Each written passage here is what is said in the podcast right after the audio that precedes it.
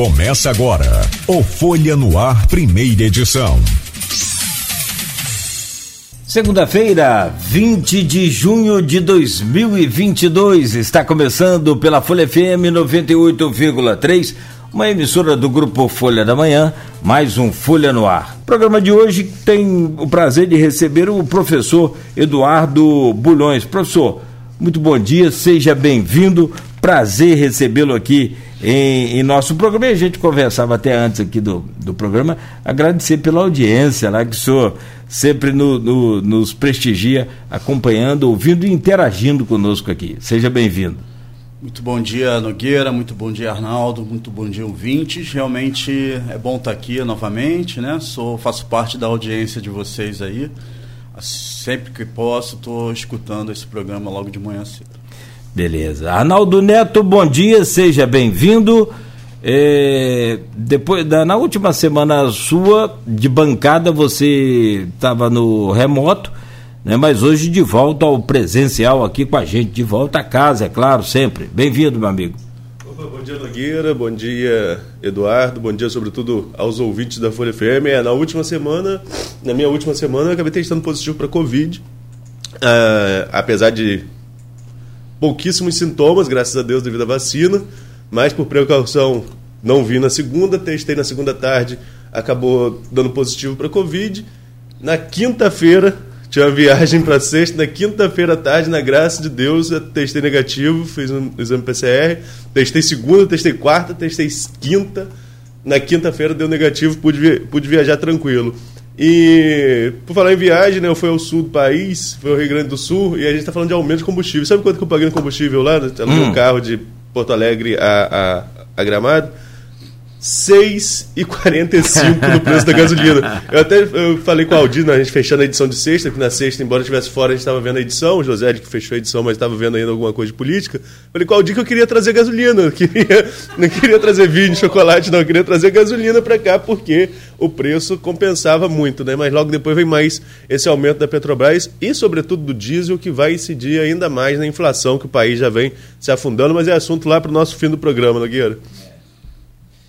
Não, eu imagino e a gente fica assim, meio que frustrado, né? Então vamos parar de produzir petróleo porque a gente paga muito caro aqui no produto final. É aquela coisa da refinaria, do, do ICMS retido na fonte, lá em São Paulo, e aí vai para São Paulo, o grosso volta, quando volta, volta com esse imposto e a gente paga, às vezes, mais caro até do que nem tão longe quanto você foi, mas aqui no Espírito Santo, um botijão de gás às vezes é muito mais barato do que a gente, né? Então, Justamente. Enfim, mas voltando aí a, a nossa querida Tafona, a sua Tafona Terra Natal, é, hoje o programa promete aí muito para a gente entender um pouco mais sobre as soluções viáveis ali para aquele avanço do mar, não. Vamos lá, vamos conversar com o Eduardo então, vamos aproveitar bastante o tempo, que assunto, quando fala da Tafona, não falta, né? Eduardo, é, vamos começar por Atafona mesmo diretamente, depois a gente vai estender um pouquinho, até tem pergunta do Sofiati falando sobre outras, outras é, localidades que também já vem sofrendo com o avanço do mar,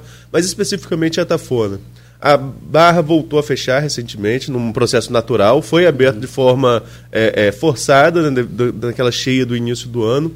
O que, que isso significa para aquela localidade ali, sobretudo aquela região do Pontão, que é a minha rua, inclusive, ali? É, é é uma proteção maior ou é um risco maior com esse movimento natural da barra fechar? Isso de alguma forma interfere na ação do, do, do mar sobre, sobre a costa? Bom, é, novamente bom dia, obrigado Arnaldo pela sua pergunta. Bom, a Foz, é, a, eu costumo dizer que a Tafona tem três questões importantes. Né? Uma é sobre o Pontal, bem ali onde você é, mora, né, na sua rua. Outra questão é sobre a praia de Atafona, que é um pouquinho diferente. Outra questão é sobre o avanço das dunas, né, sobre as casas um pouquinho mais ao sul, né. Então, a dinâmica do pontal é uma dinâmica natural. Pontal arenoso, né, como uma feição, ela na verdade é uma ponta, uma língua solta de areia, né, que se movimenta aí é, ao sabor da ação das ondas e ao sabor da, da ação do rio né, sobre o litoral. Então, Pontal Arenoso é uma feição muito dinâmica, talvez uma das mais dinâmicas que a gente tem no litoral. Né? Então, quando é nessa época do ano, né, normalmente as ondas e, e, e, os ventos eles vêm mais do quadrante sul, né? Então a, essa essa como dizer, né, de Gruçaí em direção a Gargaú, né, falando assim, traduzindo de melhor forma. Então, essas ondas, elas transportam, elas fazem com que um pontal cresça para dentro da foz do rio. Isso faz com que ele feche naturalmente, né? É óbvio que se o rio tivesse uma vazão bastante forte, o pontal não fecharia. No entanto, nessa época do ano, né, soma-se o período de estiagem, que é o período, para quem não conhece a palavra, é o período do ano onde chove menos. E, portanto, o rio tem menos água, menos força de água junto à foz. Né? Então, o período de estiagem, quando o rio está mais fraco, somado, né, essas ondulações que vêm aí de sul e sudeste, fazem com que o pontal feche é, a barra do rio. Né?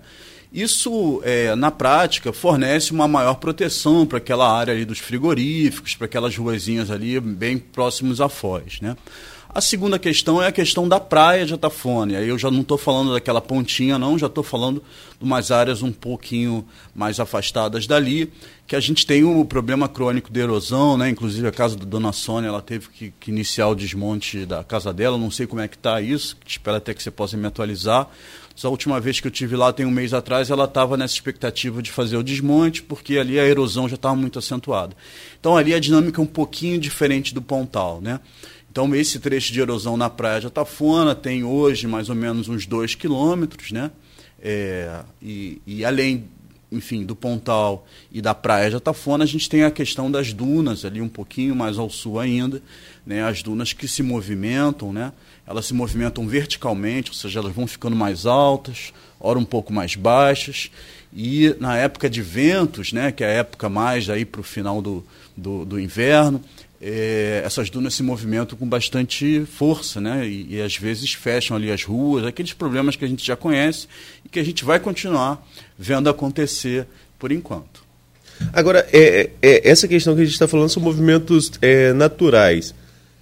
E como você mesmo citou, Eduardo, é, a, o grande responsável por isso tudo, podemos afirmar que é a perda de vazão no Paraíba, é esse processo que se inicia lá atrás com a barragem de Santa Cecília, né, com o desvio para Guandu, isso motiva o, o, a questão do avanço do Maiatafona ou já seria um processo natural que foi acelerado sim por essas intervenções?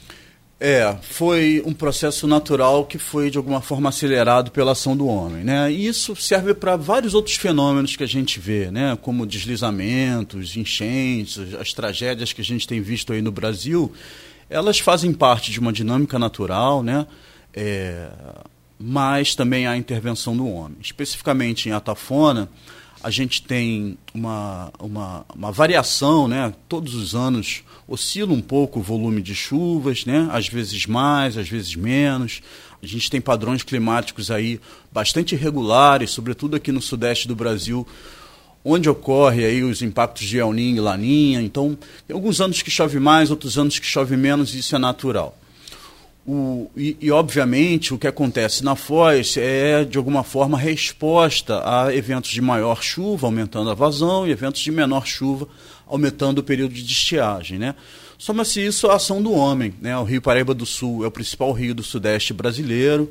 Né? Ele abastece aí a cidade do Rio de Janeiro, abastece um pouquinho é, São Paulo. Né? Então, é um rio que também tem muitos usos, muitas indústrias, muita, muita irrigação para propriedades rurais.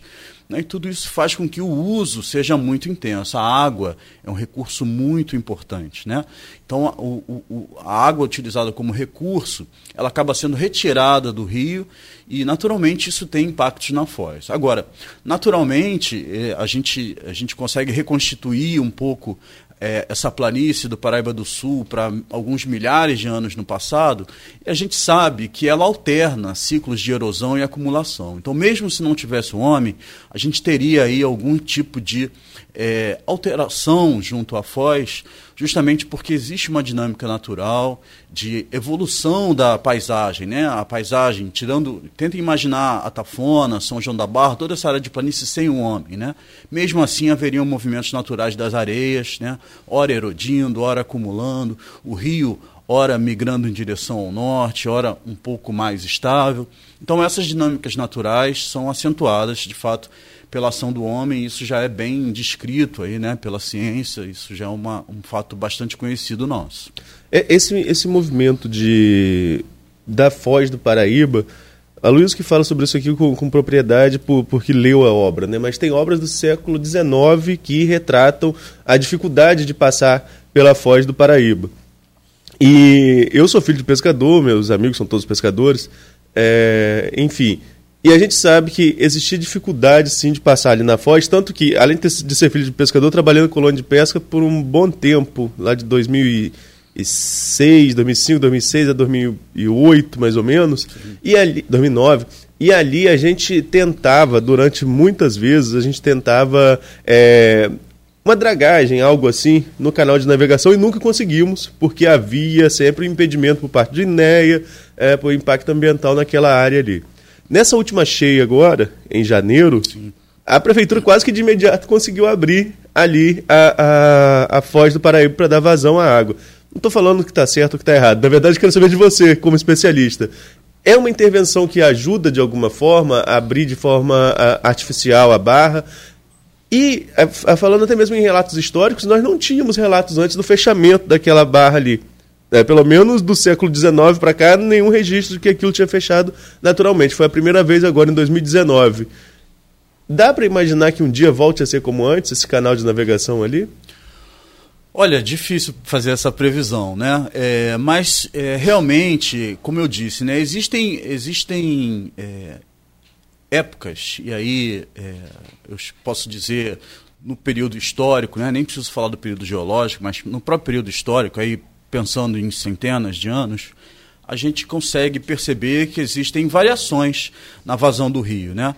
Ora, o rio, é, como eu disse, recebe mais chuvas e aumenta a sua vazão, que favorece aí, né, a incisão desses canais de navegação, que esses canais de navegação fiquem mais estáveis e mais profundos. E há épocas também de maior é, assoreamento. Né? A gente vive uma época de grande assoreamento. O assoreamento é nada mais, nada menos que o grande acúmulo de areia junto, junto à foz do rio, né? no leito do rio, e esse assoreamento faz com que o rio fique mais é, raso né, junto à foz. E isso prejudica aí, é, de alguma forma a navegação. Né? Então o assoreamento ele se dá também muito em função do uso que a gente faz do rio, desmatamento de suas margens, faz com que mais materiais sejam depositados ali no, no fundo do rio. Então assim, é difícil prever se a coisa vai voltar a ser como era antes. Eu diria que é, talvez, né, não, não tenho certeza, mas eu acredito que o, que o mais importante é a gente ter consciência e ter parâmetros, né, aí junto aos órgãos de meio ambiente, sobretudo a INEA, de quando fazer esse tipo de intervenção, né, e se ela tem um impacto socioambiental positivo. O que, que eu chamo de socioambiental? Aí favorecendo não só é, o meio ambiente, né, a dinâmica natural, mas também as comunidades que vivem do rio. Né? É óbvio que é importante que a pesca seja preservada, a pesca artesanal que ocorre ali seja preservada né, e que é, as intervenções levem em consideração as necessidades da, da comunidade de pescadores, de pessoas que navegam ali e fazem do, do rio seu sustento. Né? Mas há também parâmetros ambientais que precisam ser seguidos. A abertura artificial da foz sempre é uma questão que levanta muita polêmica, né? mas às vezes ela é necessária. E o INE acaba concedendo as AAs, que são as autorizações ambientais, né? às vezes quase sempre são emergenciais, para se resolver alguma questão de, de alagamento, né? de enchentes. Então, às vezes esse é um recurso que a gente utiliza, ou que, na verdade, a gente não, que o INEA utiliza, para é, é, aliviar um pouco os impactos negativos de uma grande cheia. Mas no período de estiagem, como por exemplo agora, não faz sentido muito fazer uma abertura artificial. Né? A abertura artificial é bom para escoar grandes volumes de água. Nesse período de, de inverno, de estiagem, a barra fechou naturalmente e é, a gente pode esperar com muita certeza que mais para o final do ano né, ela torne a abrir é, com o aumento das vazões. Né? As vazões começam a aumentar em outubro, novembro, há uma expectativa de que ela reabra. Agora, os sedimentos, eles continuam vindo. Né? E aí a gente até conversou sobre isso na Câmara Técnica, teve só uma reunião, infelizmente, né? teria outra em março, mas até agora não saiu ainda. Marcela Toledo até teve aqui e disse que teremos outras em breve. É, esses sedimentos continuam vindo junto com o rio. Para onde que vai essa areia que teria que ir para a Tafona, que o mar está levando? O que, que tem acontecido naturalmente nessa dança aí dos sedimentos? É, bem, bem, lembrado. A gente às vezes fala de vazão, de volume de água no rio, e quando a gente fala de volume de água no rio, a gente também está falando de volume de sedimentos, porque o rio ele transporta consigo areias, e as areias são transportadas bem junto ao fundo, e ele também transporta materiais mais finos que a areia, que são os e as argilas, que dão naturalmente a tonalidade tonalidade marrom do rio. Né? Então, quando a gente fala que o rio transporta água, ele transporta água e também transporta sedimentos. Bom, a velocidade dessa vazão, né, a energia dessa vazão é que vai determinar para onde esses materiais, essas areias vão. Né? Naturalmente, essas areias são aquelas que abastecem o litoral. Então, todas as praias que a gente tem aí ao longo do nosso litoral, elas têm, são compostas de areia. Essas areias têm que vir de algum lugar. Né? A principal fonte são os rios e, em segundo lugar, são as falésias. Né?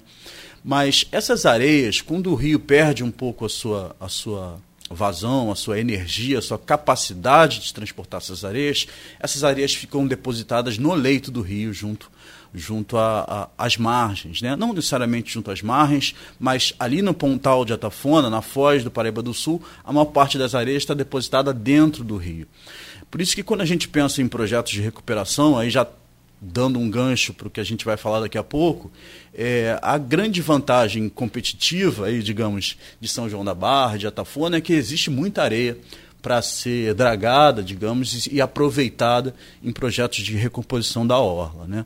Porque essa areia está dentro do rio. Então existe um grande acúmulo de areias que não conseguiu chegar para o litoral, mas ela se, se acumula é, no baixo curso do Paraíba do Sul e existe uma grande abundância desses materiais.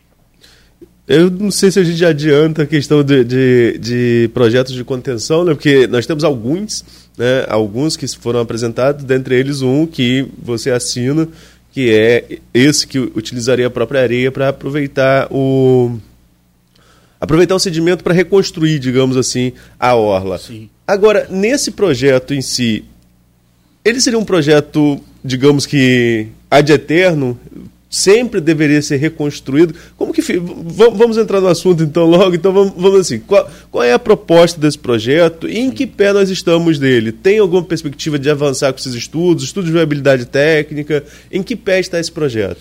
Sim, perfeitamente. Quero, quero destacar aqui que de todos os projetos apresentados, né, que, que a gente pode é, citar aí três deles, tanto do INPH quanto aquilo que eu apresentei enquanto uma proposta, quanto que foi apresentado pelo engenheiro Rogério, é, todos prevêem a recomposição da praia com transporte de areias. Né? Então, assim, o NPH propôs a criação de um campo de espigões, seriam, pelo anteprojeto lá de 2015, seriam nove espigões, e além dos espigões, que são aqueles grandes blocos é, rochosos, haveria a recomposição com grande volume de areias. O projeto do, do engenheiro Rogério Ribeiro, se não me engano, se me falha a memória é o nome dele, também previa a criação do que ele chama de promontórios rochosos, que seriam grandes blocos de rocha, num formato um pouco diferente, mas também previa a recomposição com as areias. E a proposta que eu apresentei foi trazer areias artificialmente do Rio Paraíba do Sul para recompor a praia e previa realmente a manutenção. Então quero destacar que qualquer projeto que se pense para Tafona, ele precisa utilizar areias para sua recomposição. Isso está lá nos anteprojetos, já está citado, a gente sabe muito bem disso. Como eu disse, a grande vantagem é que, e normalmente o que encarece esses projetos é a disponibilidade dessas areias. Em alguns em Balneário Camboriú, por exemplo, eles precisaram buscar areias a mais de 15 quilômetros da foz, é, da foz, da praia, né? Em Copacabana, eles também acharam um grande depósito de areia é, ali na boca da Baía de Guanabara, que é relativamente perto. Né? Então, a matéria-prima para qualquer projeto de recomposição da, da orla são areias.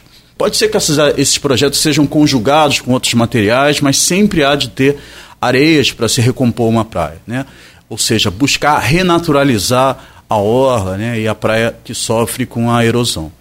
A minha proposta previa realmente a recomposição com as areias, né, um projeto que a gente chama. É um projeto de engenharia, óbvio, a gente precisa de cálculos, precisa estimar os volumes e precisa estimar, como todas as obras de recomposição, os períodos de manutenção da sua obra. Que seria a manutenção? A adição periódica de areias. Né? Então, é, essa proposta de transposição artificial, que seria retirar a areia da onde ela está disponível para colocar onde ela, onde ela é necessária, é, é, onde existe um déficit, né, que seria no caso a praia, ela teria um aporte inicial e a gente consegue calcular, e a depender desse aporte inicial, a gente consegue calcular de quanto em quanto tempo você teria que ter um, novos projetos de recomposição. E óbvio que novos projetos de recomposição, essas manutenções periódicas, elas seriam com volumes inferiores àqueles do volume inicial. Né? Então, a gente, a gente fez várias estimativas, né? e aí a gente pensou que a gente poderia. É, recompor a praia ao que ela era há 10 anos atrás, ou há 20 anos atrás, ou há 30 anos atrás. Então, a depender do volume inicial de areias que seriam repostas na praia, a gente teria manutenções no maior prazo ou no menor prazo. Né? Então, é, não dá para fugir disso. Tá? Qualquer projeto, o que a população precisa ter em mente é que qualquer projeto de recomposição de atafona, seja com bloco rochoso, seja com estrutura de concreto, o que for, precisa de recompor com areia e essas areias estão disponíveis, o que é uma grande vantagem. É, volto a dizer, o custo do transporte desses materiais é o que eleva ou não o preço de uma, de uma obra. Né? E, e aí São João da Barra tem, né? São João da Barra é um município que está todo ele em cima de uma planície costeira composta por areia. Né? Então espero, se você cavar o solo aí da sua residência, você vai ver que embaixo é areia. Qualquer um que tiver em São João da Barra e cavar o solo da sua residência vai estar sobre areia. Então essas areias são muito abundantes, não só no solo do município, mas também como dentro do rio, e, e elas são matéria-prima fundamental para a recomposição da orla. Né? Então, é, e, e aí você me perguntou mais ou menos sobre o andamento disso. Né? A gente teve aí um período. Essa discussão em Atafona já existe há muitos anos, você sabe naturalmente. Né? E ela começou a, eh, a ser catalogada de forma, digamos, mais sistemática a partir de 2008, é, junto ao Ministério Público Federal. Né? Um, houve um abaixo assinado de, de, moradores e eu acompanhei isso tudo, né? então tem isso tudo documentado. E aí houve manifestação do IBAMA, houve manifestação do INEA, houve contratação de um, de um laudo, um parecer da COP, né? que é, é conjunto de programas de pós-graduação de engenharia da UFRJ, né? Houveram pareceres do Serviço Geológico do Brasil, da CPRM, muitos órgãos, instituições e especialistas opinaram sobre o tema. Né? Essa discussão foi reaberta em 2017 de forma bastante profícua, ou seja, houveram avanços na discussão, reuniu-se um conjunto grande de especialistas, além do, de representações do governo federal, universidades, do governo estadual, é, da prefeitura. O que se chegou em 2020 foi num parecer técnico que aponta né, a necessidade de um estudo de viabilidade técnica, econômica e ambiental. Ou seja, qualquer intervenção em Atafona ela precisa ser tecnicamente viável, ou seja, a gente precisa ter tecnologia, técnicas para recompor a praia né, e, e reduzir é, o efeito negativo da erosão costeira. Ela precisa ser economicamente viável, ou seja, também não dá para propor algo que ninguém consiga financiar. Né? E ela tem que ser ambientalmente viável também, porque essa é, é, a orla é um patrimônio público, né? um patrimônio da União, de bem de uso comum do povo. Né? Então, os critérios ambientais, né, a viabilidade ambiental é importante do ponto de vista de que não dá para a gente cimentar a praia, por exemplo, ou fazer o que a gente quer. Né? Existem parâmetros e padrões importantes a serem respeitados né, é, nessa questão.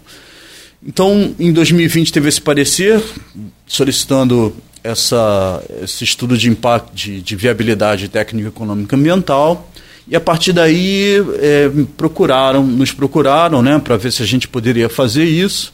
O governo do estado procurou e aparentemente eles têm interesse de, de financiar esse estudo, que é o que vai caminhar junto toda a discussão que vem sendo feita junto ao Ministério Público Federal, né, que montou justamente junto à prefeitura um, um grupo é, de é, um grupo de trabalho para a questão da erosão e a ideia é que esse estudo saia aí nos próximos meses, talvez, né? a gente não sabe ao certo, mas que a gente consiga com esse estudo apontar né? É, qual é o melhor tipo de intervenção. Justamente porque todas as propostas apresentadas, elas foram apresentadas sob bases bastante diferentes do ponto de vista técnico. É difícil comparar. Difícil comparar se a proposta do INPH é melhor, ou se a proposta que eu fiz é melhor, ou se a proposta que o outro engenheiro fez é melhor, né? Porque eles não partiram da mesma matriz, né? Assim, a gente não consegue comparar porque eles não partiram laranjas com bananas com maçãs, né? São, são coisas que partiram de de, de matrizes né, diferentes. Então, esse estudo de viabilidade vem botar na mesa quais são todas as opções. Essas são três, podem, existem outras opções para lidar com o problema da erosão costeira. A gente vê isso no Brasil e no mundo, que existem um outro conjunto de, de possibilidades. Professor, é, a Marcela teve aqui, né? Falou sobre várias questões também, inclusive sobre as particularidades de Atafona, maré, vento, rio, Sim. essa coisa toda, apesar de geograficamente parecer com outras regiões do Brasil, até próximo aqui a gente, Marataízes, Itapemirim ali, Sim. mas tem outros fatores também que implicam nas obras que precisam ser feitas para essa eh, contenção da, do avanço do mar. Tem uma colocação aqui da Márcia Vasconcelos é, no Face, e eu vou fazer o seguinte: eu vou fazer uma conexão para o próximo bloco, tá? Usando aqui a pergunta dela, e no próximo bloco, então, né, é, o senhor responde o que ela levanta aqui, que é interessante. Desculpe se a pergunta é ignorante. Como leiga, me pergunto se essa areia com pretensa recomposição, determinado local, é, não traria a médio ou longo prazo um dano a uma ou uma desarmonia em outro local da orla ou até mesmo da onde está sendo retirado, enfim. O senhor comenta, tem o um estudo de impacto, né? Então o senhor comenta sim, sobre sim, sim. essa questão, por favor, Perfeito. no próximo bloco. A gente faz uma pausa rápida aqui no Folha no Ar e dentro de instantes a gente volta conversando com o Eduardo Bulhões, professor da UF e doutor em Geologia e Geofísica Marinha, falando sobre o avanço do mar no Brasil, aqui especificamente em Atafona. No programa estamos conversando com o professor da, da UF e doutor em Geologia e Geofísica Marinha, o Eduardo Bulhões. No bloco anterior, a gente deixava aqui uma conexão para esse bloco, eu repito para quem está ligando, para quem está chegando agora é, a Márcia Vasconcelos Couto colocou aqui é, um questionamento interessante que é o, o impacto aí dessa areia que seria retirada então do, do Paraíba para colocar ali na no avanço do mar de Atafona. E ela pergunta se não, se não causaria impacto em outras, é, é, outras localidades, inclusive no próprio Rio, professor.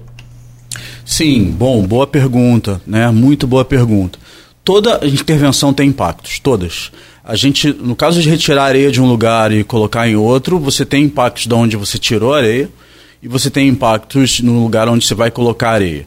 Os impactos ambientais, via de regra, eles podem ser positivos ou negativos.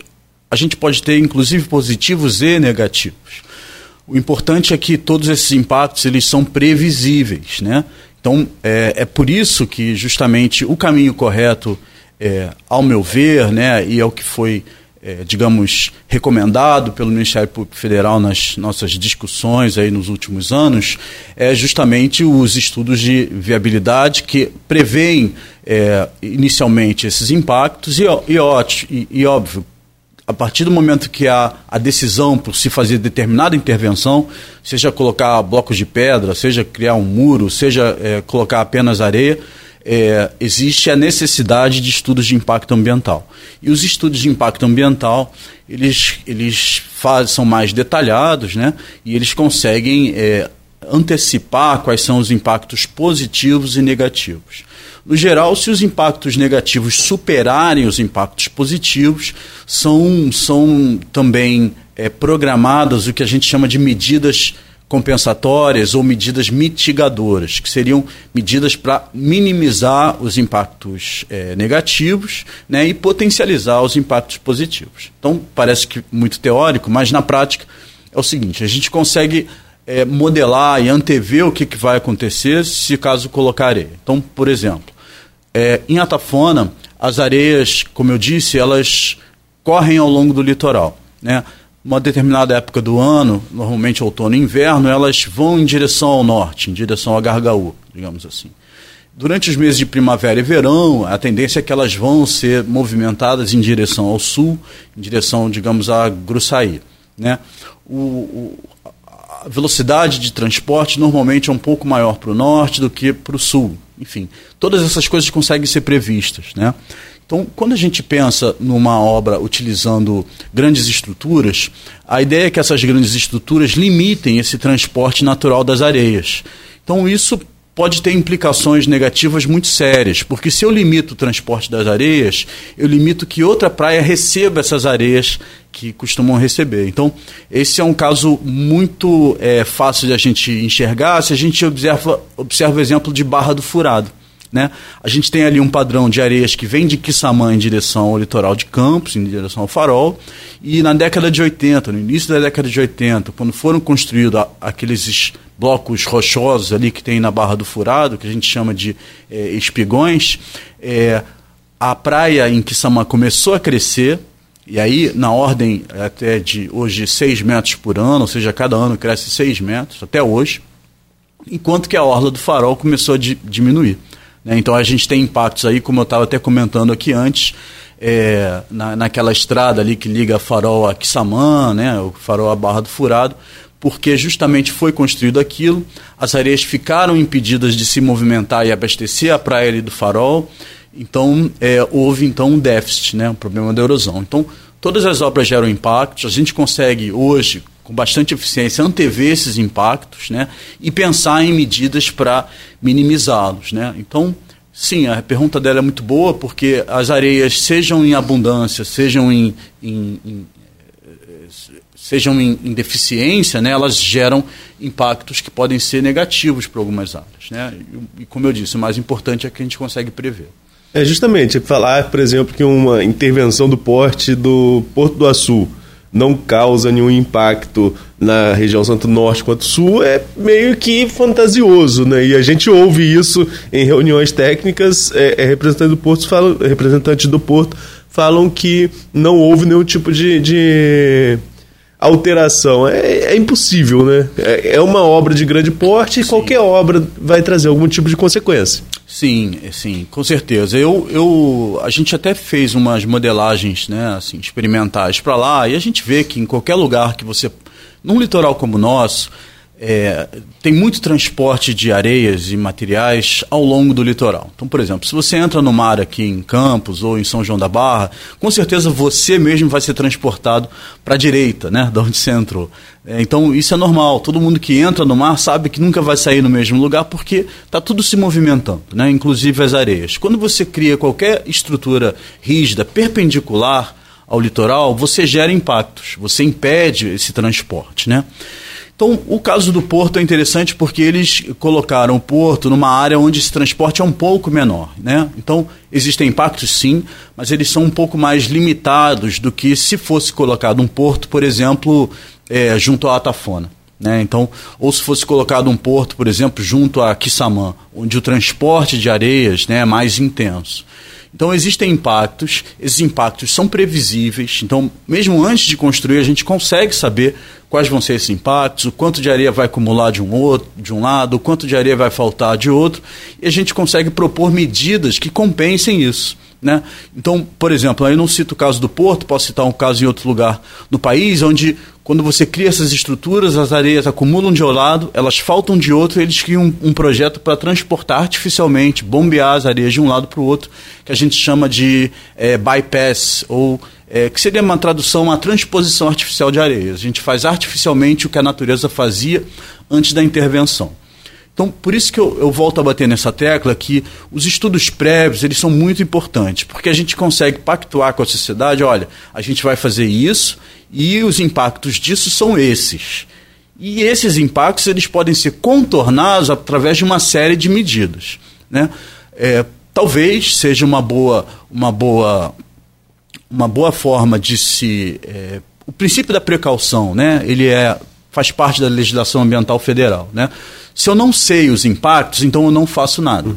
Agora, na medida em que eu consigo saber quais são os impactos, eu tenho capacidade de produzir uma obra ou fazer uma intervenção pois eu já sei o que, que ela vai causar e eu tenho formas de remediar esses impactos negativos. Né? Então, hoje a gente tem um conjunto de técnicas, um conjunto de experimentos. O Brasil tem muita gente boa no tema, né?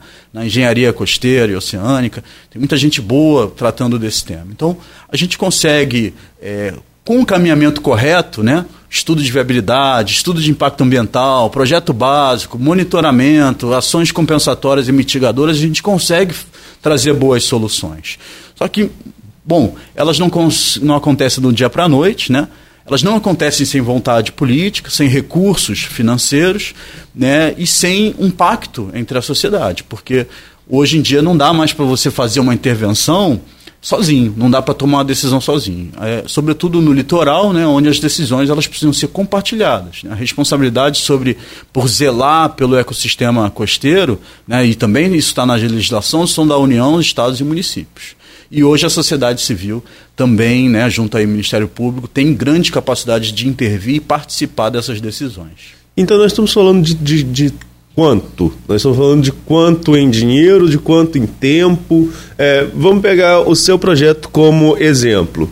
É, se a gente começar a partir de hoje, falta fazer o estudo de viabilidade técnica e daí por diante ver se tem é, condições de prosseguir ou não.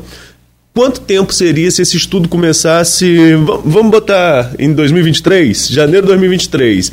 Quanto tempo levaria para uma obra de intervenção ficar pronta e quanto isso custaria aos cofres públicos? Para a gente ver se São João da Barra, por exemplo, tem previsão de chegar a um bilhão de orçamento em 2025, se a própria São João da Barra não teria condições de custear. Bom, essa é uma pergunta difícil responder com muita precisão, tá? Eu posso te dar algumas estimativas. Então, se um projeto começa, um estudo de viabilidade começando em 2023, no próprio ano, em 9, 10 meses, ele fica pronto, no máximo, né?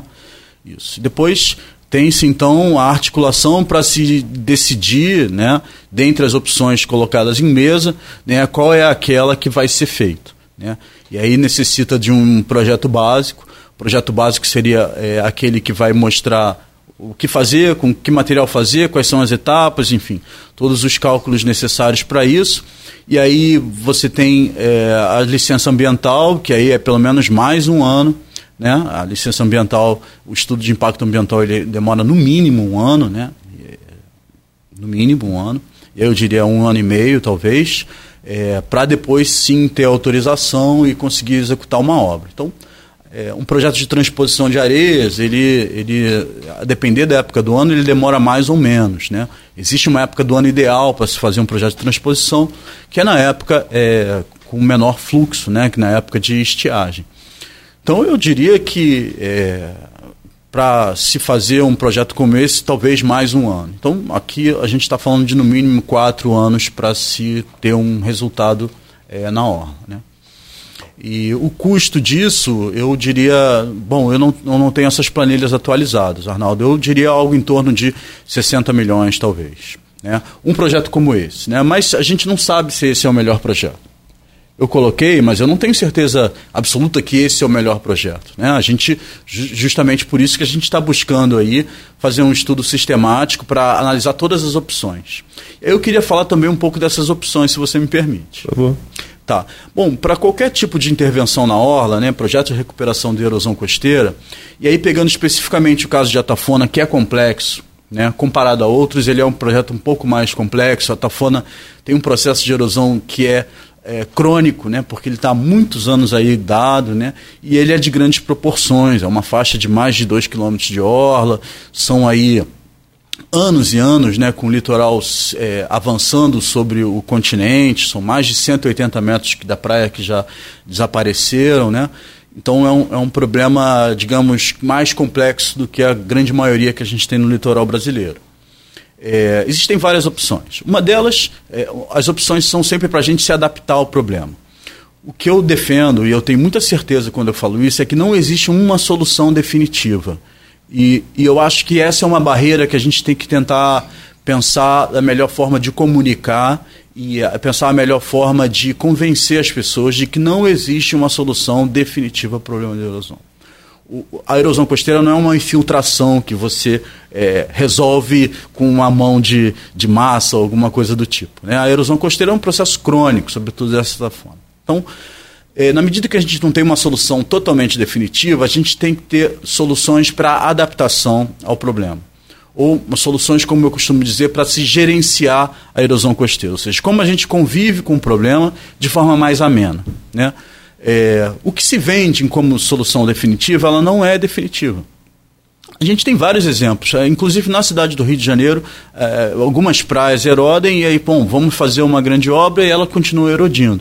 O, o, a questão de Marataízes, né, que o Nogueira sempre cita, também é mais uma. Bom, resolveu-se pontualmente, mas se transferiu parte de erosão um pouco ali para o sul. Eu, eu, mostrei isso na audiência pública em 2018, se eu não me engano, em São João da Barra. Né? Marataízes é, aparentemente resolveu, mas no fundo não resolveu.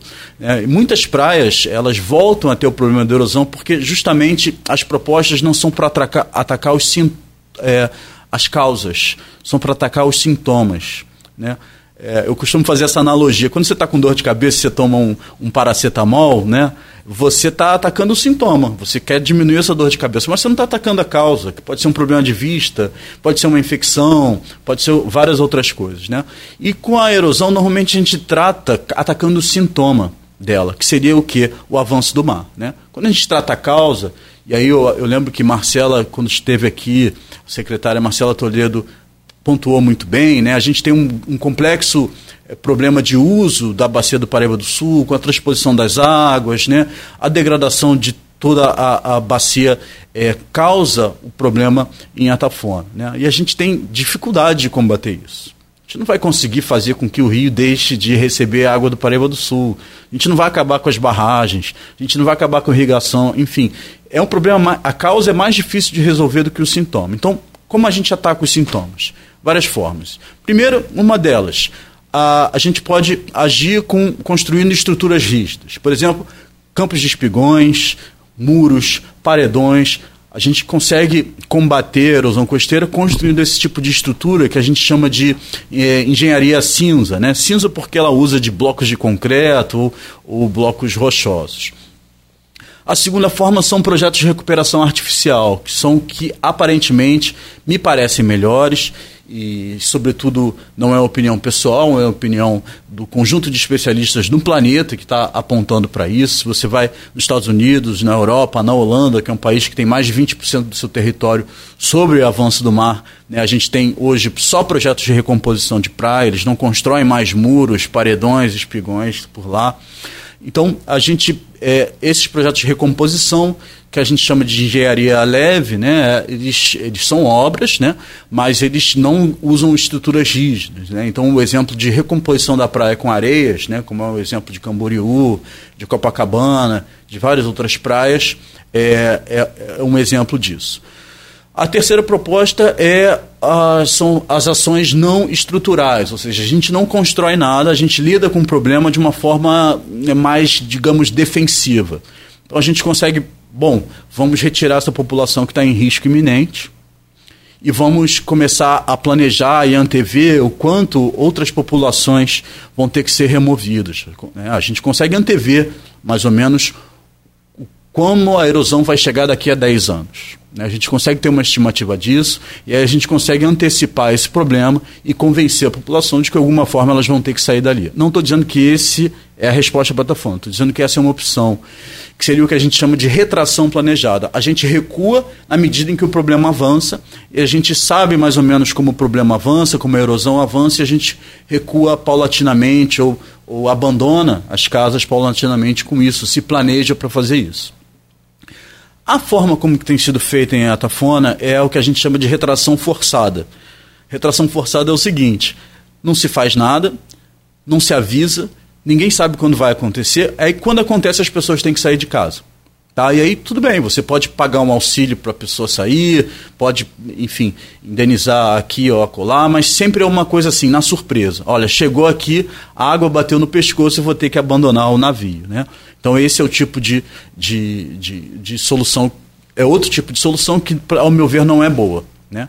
E a gente tem uma um outra forma de lidar com o problema que é, é, o que a gente chama de modelos híbridos. Né? A, gente pode, a gente pode consorciar. Olha, de fato, uma parte da, das pessoas que moram aqui vão ter que sair, Por outro lado, a gente vai fazer uma recomposição da praia com areias, a gente vai reconstruir a restinga, vai reconstruir o campo de dunas frontais, vai renaturalizar a costa e, eventualmente, a gente vai ter que usar um espigão ou um muro aqui ou lá, ou seja, consorciar essas opções de forma mais harmoniosa possível, com que a gente tenha ganhos para a sociedade e para o ambiente ao mesmo tempo.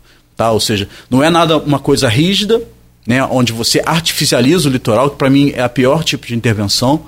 Não é aquela em que pega as pessoas de surpresa, ou seja, a gente consegue planejar, e também é aquela que recompõe o ecossistema costeiro, é, enfim, tratando o tema com a seriedade que ele deve, né, com, a, com a preocupação e a responsabilidade ambiental que é necessário. Então, eu sou mais a favor dessas soluções mais consorciadas, essas soluções que impactam menos o ambiente, que antevê as pessoas.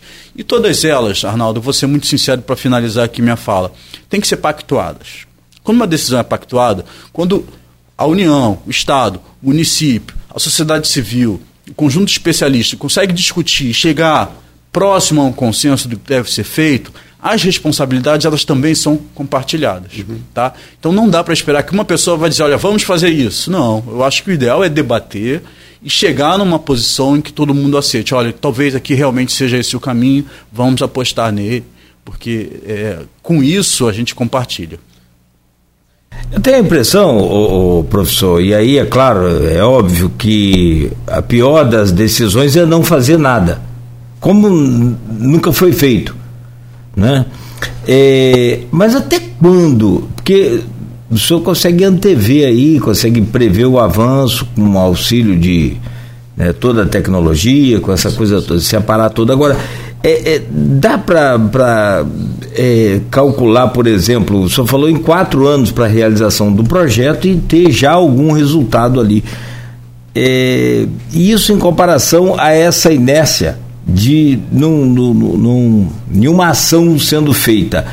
É, o que eu quero comparar é que se tivesse sido feito lá na década de 80 algum desses uh, projetos que o senhor comentou, por exemplo, como foi feito em, em outras cidades, hoje já estaríamos lidando melhor com essa situação a ter que começar a lidar com isso agora em 2022, 50 anos depois. Estou citando 80, mas a coisa é bem de antes, né, Arnaldo?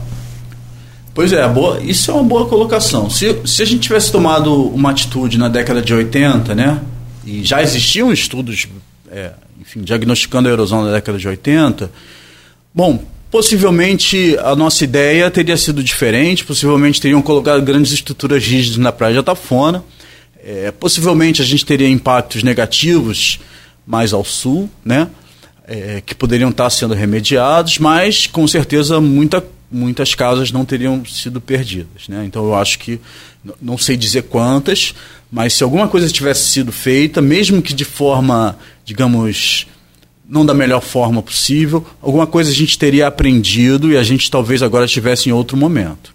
Então eu concordo com isso de que é, talvez é, a gente realmente estivesse em outro momento, com menos residências perdidas, com impactos negativos que a gente poderiam ser ruins, né? mas com certeza a gente teria aprendido, a gente estaria apto agora para tomar outros caminhos e soluções também, talvez mais interessantes. Né? Então, difícil pensar, eu realmente nunca tinha pensado nisso, né? foi bom você colocar, mas eu, a gente teria um cenário bem diferente, né? porque a erosão ela, ela, ela avançou muito né? Nessa, de, dos anos 80 para cá. Né? Então, se a gente pegar aí 6 metros, 5 a 6 metros por ano, a gente estaria falando aí de menos 180 é, metros de, de terreno destruído pelo mar. Né? E aí, em 180 metros, quantas, quantas casas são, quantas ruas não foram, né?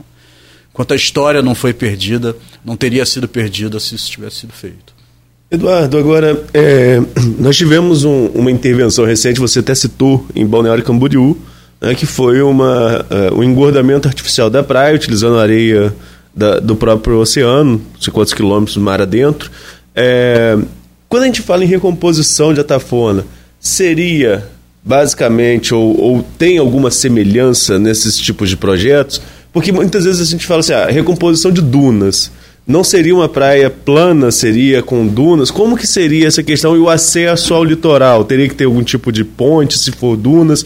Como que seria essa recomposição? Boa pergunta. O exemplo de Camboriú, ele ganhou grande destaque na mídia, né? Porque Camboriú é a Dubai brasileira, né? Com aqueles espigões, uma, uma cidade com um enorme potencial turístico, né?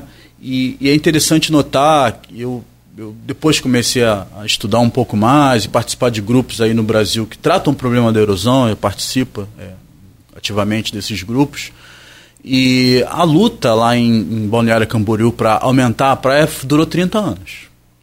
Desde que se pensou em fazer isso, até a obra ser concluída, foram 30 anos de discussões, de luta, de gente querendo fazer, de gente que não queria. Enfim, também nada acontece do dia para a noite. Uhum. Você vê lá uma cidade super rica com também levou bastante tempo para fazer. É óbvio que os exemplos são muito diferentes, né? É, a, a Tafona é muito diferente de Balneário Camboriú, né? Então não dá para comparar o lugar com outro lugar. O que dá para comparar é a técnica. Então, ou seja, o fato de você tirar areia de um lugar para colocar ela em outro, para recompor a praia, é, é, um exemplo que pode ser comparável em qualquer lugar do mundo. Né? Então, isso é feito em muitos lugares do mundo. Você sabia, as praias de Miami só é, passam por processos de recomposição da praia quase que anualmente. Algumas praias são anualmente. Porque é um grande atrativo turístico. As praias naturalmente perdem areia lá em Miami e eles fazem isso, porque é o que garante o turismo para lá, né? bilionário. Né? Então, é, então dá para comparar a técnica. Né? No projeto de Camboriú é interessante, porque eles previam o seguinte: o alargamento da praia, né, com, com recomposição das areias, e a criação de pequenas dunas, que a gente chama de cômoros, né? são pequenas dunas frontais com a vegetação de restinga plantada, inclusive para trazer uma praia é, trazer, trazer para uma praia artificial um aspecto mais naturalizado. E agora tem uma briga lá. O ex-prefeito de Camboriú, inclusive semana passada, duas semanas atrás, teve uma declaração polêmica. A praia é para as pessoas, restinga não. Né? O, o, o, papo dele era esse. Eu não sei se ele fez isso para aparecer ou polemizar, mas o fato é que isso aconteceu. Né? Ele é contra essa segunda etapa, porque em Camboriú prevê a primeira etapa é a recomposição da praia, né? encher a praia de areia. A segunda etapa é se criar um calçadão. Existe um projeto é, urbanístico lindíssimo, né? com os quiosques, calçadão, chuveiro, toda aquela infraestrutura turística que é, aquela, aquela cidade merece e precisa. Né?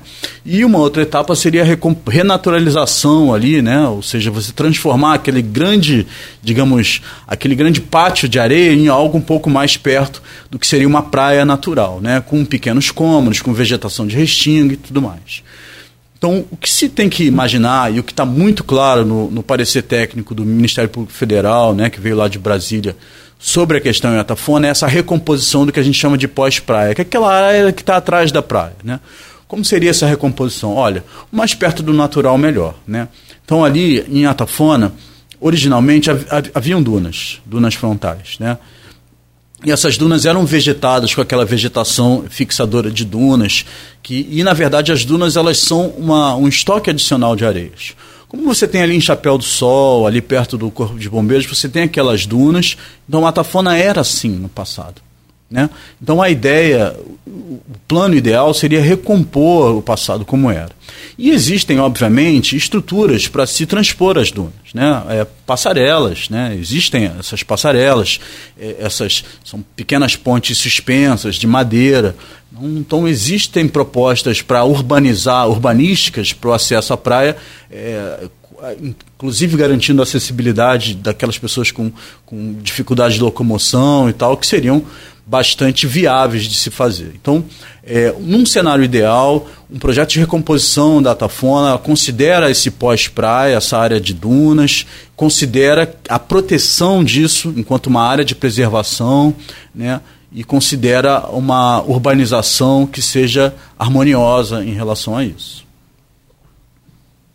É, são 8 horas e 16 minutos. É, se definir hoje qual o projeto levar 30, mais 30 hum. anos para fazer, eu não sei se sobra. Vai ser a recomposição de São João da Barra, né, da sede do município. Seria isso. Depois o senhor simula lá nesse aplicativo que o senhor tem aí, professor. É, na Holanda, eu, eu, acompanho às vezes aquelas, aqueles é, canais americanos E eles têm reportagem interessante, tem até essa comporta eletrônica na, na, na, Holanda. Hoje não, não se está mais utilizando. Como o senhor disse, tem as barreiras, tem os espigões, mas o que? Mais de 20% do país é um metro abaixo do nível do, do, nível do mar. Isso. Acho que uma das, das, cidades mais altas lá tem um pouco mais de 300 metros de, de altitude. É, por, por isso até chamado Países Baixos, né? Países né? Baixos. É. Mas tem está encontrando solução na briga lá com essa, essa disputa com o mar. Bom, são 8 horas e 17 minutos. Professor, vou pedir licença ao senhor mais uma vez, rapidamente, só para a gente fazer uma pausa e a gente volta para fechar e tentar ver né, uma, outros caminhos aí, solução que a gente tem que encontrar imediato para esse avanço do mar. Conversando com o professor Eduardo Bulhões, da UF e doutor em Geologia e Geofísica Marinha. Hoje, conversando com o professor Eduardo Bulhões, da UF, e também é doutor em Geologia e Geofísica Marinha. E a gente já comentou aqui sobre esse ah, avanço do mar em Atafona e em vários pontos aqui da nossa costa. E também é, das soluções viáveis e possíveis e o momento em que estamos passando, até mesmo com a situação financeira do, do, do Estado que a gente conversava aqui. Particularmente, se essa obra não começar agora, por esse ano, não sei não, hein, Arnaldo? É, se começar a andar agora, pelo menos o estudo, aí começar a ficar complicado. Mas São João da Barra tem um diferencial, né, Nogueira? O Porto do Açu é uma expectativa muito.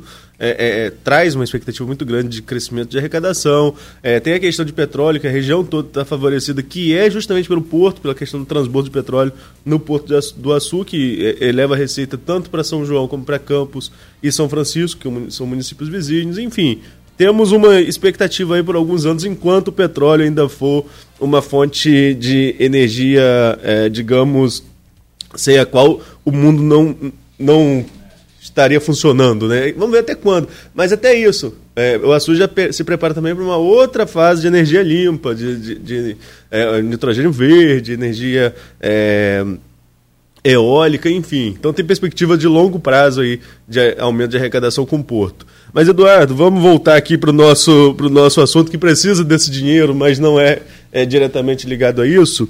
É...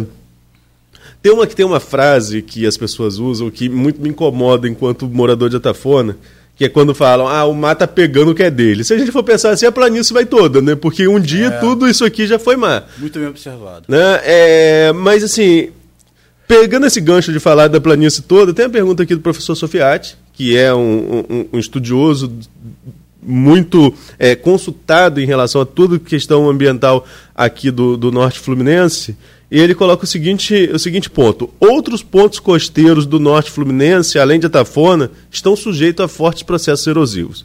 Como solucioná-los ou minorá-los? Falamos sobre isso anteriormente, especificamente de Atafona. Se acontece a intervenção em Atafona e outros pontos começam a sofrer com a erosão, vai ter que estender? Dá para fazer isso no norte fluminense todo? É uma, é uma característica da região essa, essa é, digamos, suscetibilidade à erosão costeira? Boa, ótima pergunta. É ótimo falar com o Sofiati, meu amigo. Estivemos, é, não nos encontramos, mas estivemos no mesmo evento em Búzios, debatendo justamente esse tema, né, duas semanas atrás, é, que é o tema do avanço do mar. Né? Bom, uma perspectiva do Brasil, é, 40% do nosso litoral sofre com efeitos da erosão costeira. Né? Um pouco mais brandos, um pouco mais intensos, mas 40% do nosso litoral está sujeito a isso. Isso o livro que a gente trabalhou em 2018 mostra. Né? A erosão ela é mais evidente no norte e nordeste do país do que aqui no sul e sudeste. Né? No Rio de Janeiro, a gente tem 12% do nosso litoral sujeito à erosão costeira e mais e mais 38% com tendência de erosão. Quando a gente chama tendência de erosão, aí a gente tem que fazer a diferenciação do problema da erosão. Quando a gente pega o lugar ali dessa estrada das gaivotas, em Farol do Santo Tomé, que liga Farol a Quissamã, ou quando a gente pega o evento, o exemplo de Atafona, a gente tem o que a gente chama de erosão crônica, ou seja, está em erosão permanentemente. Ali o, o, a, o litoral está recuando, ou seja, o mar está avançando de fato. Outros pontos do nosso litoral sofrem com os eventos episódicos, ou seja, aparentemente não tem erosão, mas quando tem uma ressaca mais forte, a gente tem impactos negativos. Né? Esse é um exemplo claro ali da Barra de Macaé, é um exemplo claro que a gente tem é, em alguns lugares em Cabo Frio, é um exemplo clássico que a gente tem ali na Praia da Tartaruga em Rio das Ostras, ou seja, sofre o problema da erosão quando você tem um evento mais forte. Né? Então são coisas diferentes. Para cada lugar existe existe, existiria uma possibilidade de solução diferente. Então não dá para ter um projeto que abarque tudo. O, o, que assim, o que, que eu go gostaria de ver, assim, Eduardo, qual o cenário que você gostaria de ver aqui para esses municípios do Norte Fluminense, região dos lagos, que sofrem com o problema da erosão? Eu gostaria de ver planos. O que, que é isso? Planos, legislação mesmo, lei, plano.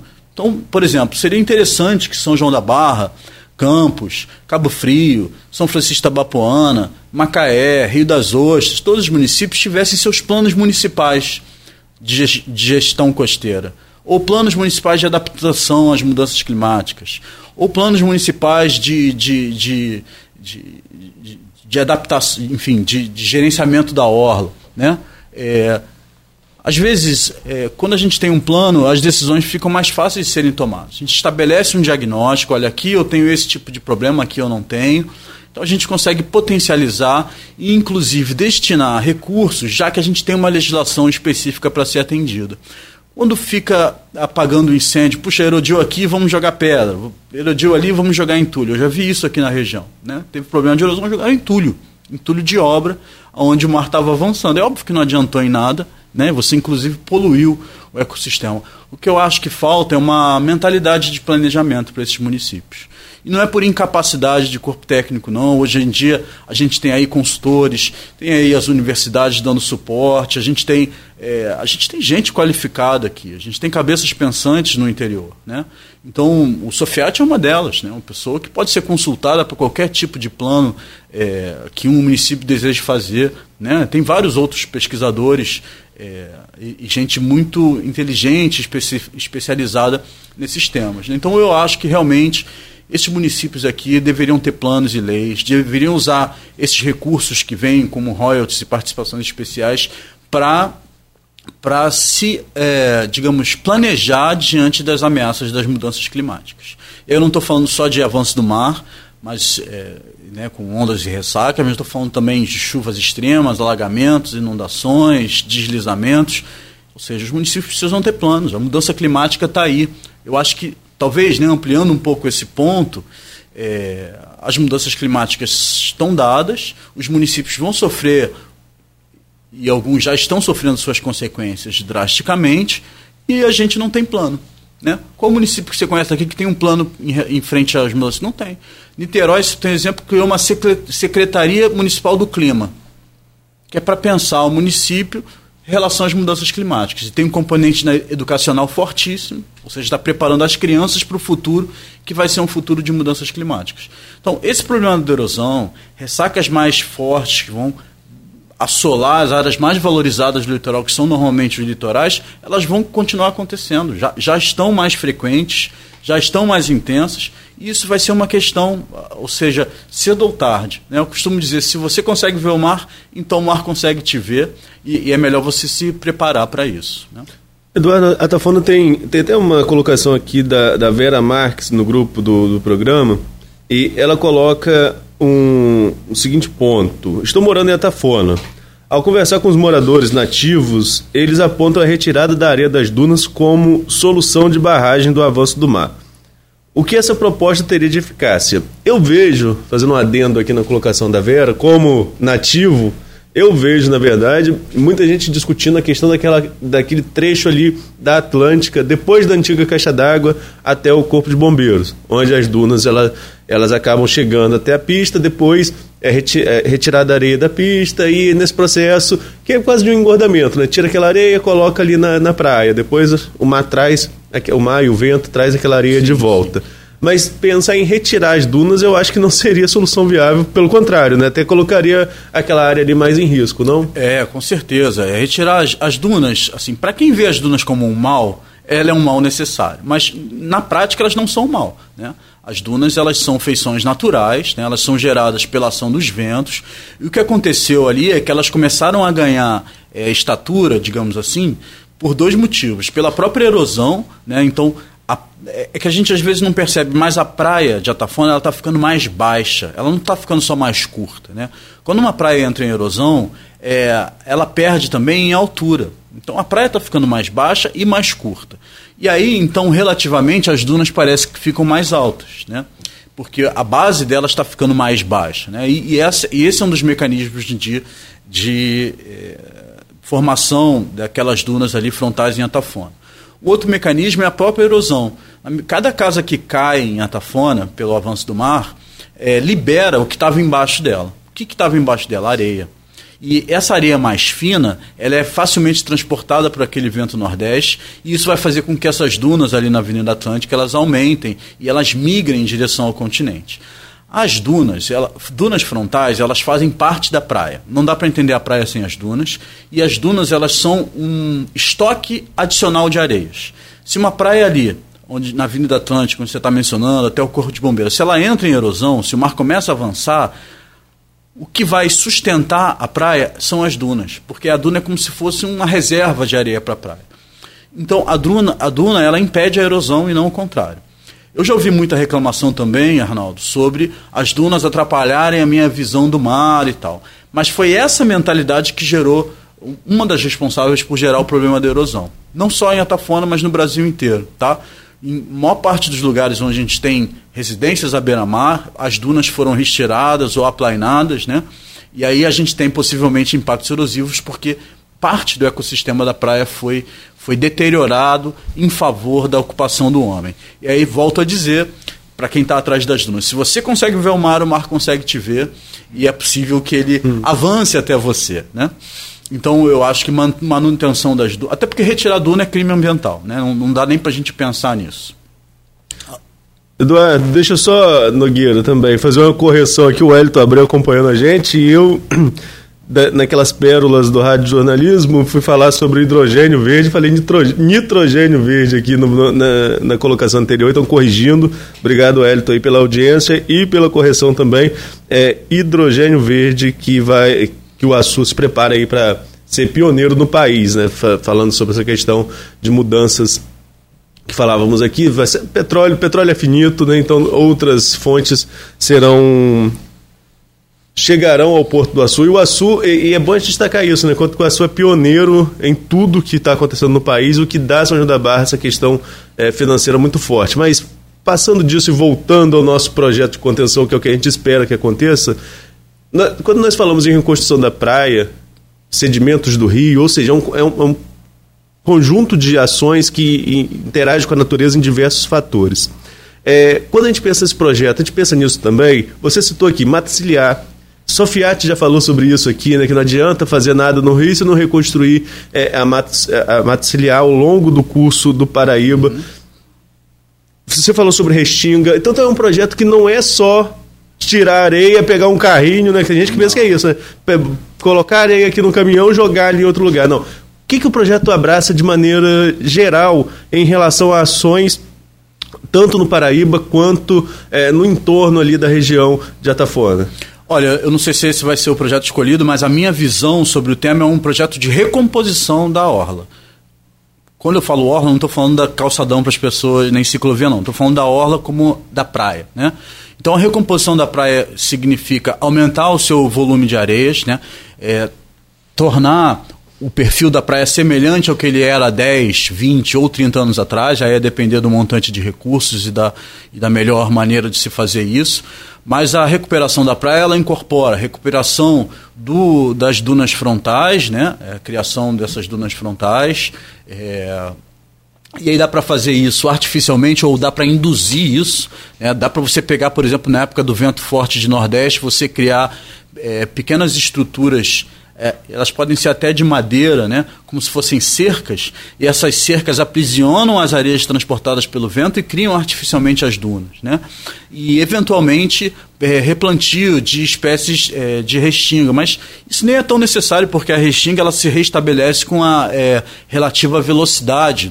Aqui em áreas tropicais, né, a gente tem é, boa umidade, bastante insolação, ela se restabelece rápido. Se você olhar as ruínas ali do prédio do Julim, se você for lá em cima, você já tem a vegetação, você tem a, a coruja buraqueira ali fazendo seus ninhos, você tem todas as espécies lá já se readaptando àquela nova realidade. Né? Então, um projeto de recomposição da praia, ele envolve muito mais do que só colocar areia. Então, é colocar areia, é recompor o ecossistema. Né? Manguezal. Né? É, bom, recompor o manguezal seria um sonho, mas aí, aí já, a gente já está falando de outra intervenção, porque o manguezal ele é fundamental na proteção do litoral. Né?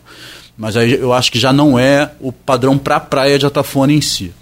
É, a recomposição do projeto de praia incorpora ainda é, a criação de uma área de preservação permanente ou, ou, uma área de preservação ambiental, que não precisa ser, é, enfim, que pode ser um pouco mais maleável, como uma APA. Eu até tinha pensado na APA das dunas de Atafona, entendendo esse campo de dunas como uma, uma estrutura estratégica, um ecossistema estratégico para a defesa do litoral. É, então, aí você não poderia ter o uso de motocross em cima das dunas, que, que gera um impacto que as pessoas não sabem. Deve ser super divertido andar de moto em cima das dunas. Eu nunca fiz, mas imagino que seja divertido. Mas é ruim, tá? porque você cria artificialmente ali sulcos nas dunas que fazem com que justamente a vegetação não cresça e você ainda ganhe um caminho preferencial para as areias serem depositadas na avenida litorânea ali. Então, é, motocross nas dunas não é legal. E, e é, enfim, é até proibido por lei também. Então, é proteger essas dunas pensando ela, a praia e a duna, como estruturas de proteção. Né? E aí você tem ganhos recreativos. Quem não quer uma praia grande, enorme, onde você possa fazer, é, jogar futebol, ou, ou sair para correr, para caminhar, para relaxar nos meses de verão. Né? Então a ideia da recomposição da praia ela traz benefícios não só para a defesa do litoral, como áreas recreativas para a população e também como uma recomposição do ecossistema natural. Ali, né? Quem não quer um ecossistema mais saudável, mais bonito, mais aprazível, né? trazendo so, todos os seus benefícios. Quando a gente pensa em mangue, aí você falou, aí eu acho que realmente é outra questão. Né? mas é, ele tem mais a ver com a recomposição do rio, do baixo curso do Rio Paraíba do Sul, né, com a recomposição, pelo menos, de parte da bacia. Né? Se o município fizer a sua parte, é ótimo. Replantio de espécies de, de mangue não é difícil fazer, né? existem é, empresas especializadas em fazer isso. É, recomposição de mata ciliar é um pouco mais difícil de se fazer, demora mais tempo também para elas crescerem e tal, mas eu acho que, que realmente a gente tem que pensar que os municípios precisam ter planos de adaptação às mudanças climáticas, tá?